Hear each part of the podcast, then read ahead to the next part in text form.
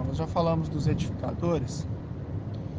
É, falta ainda um componente aí que seria o, os, seriam os capacitores né, da, da fonte.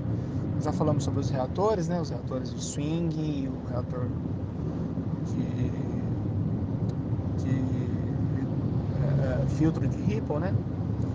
Falamos sobre os diodos, as válvulas retificadoras de vapor de mercúrio. É, um outro componente que falta agora na fonte aí são os capacitores, né? É, para quem tem para quem tem acesso a capacitores a óleo, é, eles são praticamente indestrutíveis, né? Os bons capacitores a óleo, tem os GS Piranol e outros aí, Sangamo, é, Cornell, tem, tem vários fabricantes muito bons aí de, de capacitores, inclusive alguns nacionais muito bons também. É, tem uns da Elcon e outros aí.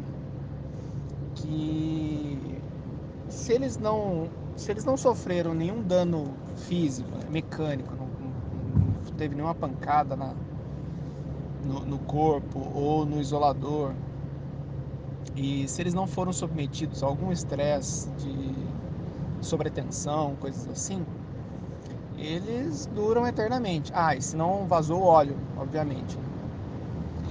Só, só tem que tomar cuidado que caso haja um vazamento de óleo, é, é difícil saber só pelo modelo do capacitor ou, ou pela própria consistência, visualmente assim, não dá para saber se o óleo que está nesse transformador é um, algum ascarel.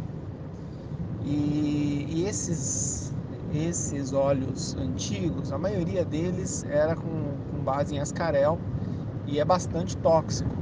Então tem que ficar esperto com esse óleo, evitar ao máximo é, ser contaminado, ter contato direto na pele, aí nos olhos, ou mesmo inalar algum vapor desses, desses óleos de capacitor de alta tensão. Né? É, e para se for jogar fora um capacitor desse aí, o correto seria fazer uma dar o destino correto para esse óleo, não não simplesmente jogar no lixo, porque é, isso contamina tudo, né? Bom, então, se você tem disponibilidade de capacitores de capacitores a óleo, seria uma ótima pedida para fonte de alta tensão. Né? São capacitores que facilmente chegam aí a, a 5, 6, 10 kV, então são bons para fontes de alta tensão e também para aquele modulador em paralelo. Normalmente eles têm a carcaça isolada, então os dois terminais eles são isolados da carcaça. Você pode colocar a carcaça direto na massa, né? É, e, e, usar os polos é, mesmo flutuantes em relação à massa, dependendo da arquitetura que você vai usar na fonte ou naquele caso do modulador. É, outra possibilidade, se você não tem esses capacitores a óleo, existem algumas outras opções aí. É, uma dessas opções, se você quiser comprar os capacitores, seria comprar os capacitores modernos da Epicos, de é, usados em, em eletrônica industrial ou em correção de fator de potência. São capacitores é, normalmente destinados a uso em corrente alternada, então eles são classificados em tensão AC. Só que para tensão corrente contínua, você pode usar ele em um regime um pouco maior. Então, se não me engano, o fator é de 1.41, né? raiz de duas vezes a tensão DC, a tensão AC, desculpe, é o que você pode usar de tensão DC nesses capacitores. Então, seria uma boa opção, mas são capacitores um pouco um pouco caros, né? a não ser que você encontre isso na sucata de algum lugar. Existem muitos painéis aí que são sucateados, às vezes acha em ferro velho algum painel com bancos de capacitor e só precisa verificar a tensão AC deles, se, se você der sorte de pegar um painel sucateado aí para 440 ou para 690 volts, são, são capacitores que suportam um nível de tensão bem alto. E às vezes você consegue capacitores lá com mais de 10, 20, 30, 40 microfarad e você pode associá-los em série ali para ter uma tensão maior. Uma outra possibilidade seria usar os eletrolíticos mesmo. Aí, no caso dos eletrolíticos, o, a associação tem que ser numa quantidade maior. É, hoje, no mercado, você não vai conseguir comprar eletrolítico acima de 450 volts. Os mais comuns aí são até 100 microfarad e 450 volts. Então, se você precisa lá de 10 microfarads, 4000 volts, você teria que usar é, no mínimo aí 10 capacitores de 100 micro por 450 volts em série.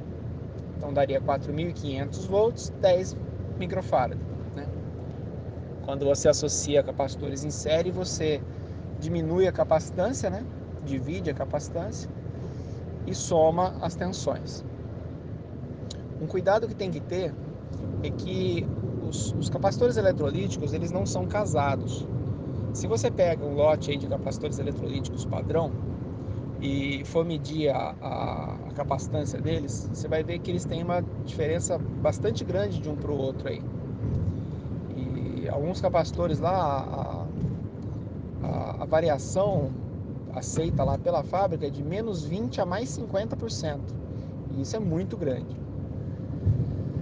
Então, o que, que acontece quando você associa capacitores em série? A tensão vai ser distribuída através dessa string, né? dessa, dessa tira de capacitores. Se um capacitor é exatamente igual ao outro em capacitância, essa, essa tensão vai ser dividida igualmente. O problema é que se um dos capacitores for diferente do outro, você começa a ter problema de divisão de tensão.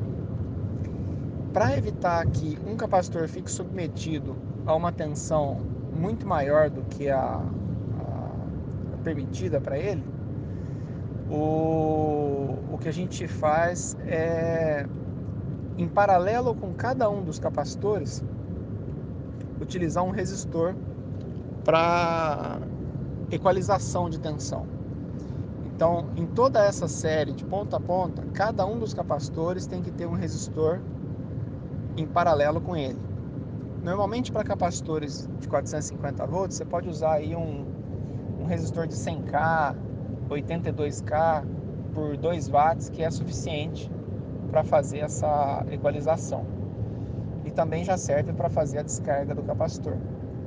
Essa é uma é uma é, um artifício é, imprescindível, né? Você tem que fazer esse tipo de, de equalização, senão fatalmente você vai ter um, um estouro de um estouro de capacitor devido à a, a diferença de tensão nessa, nessa série.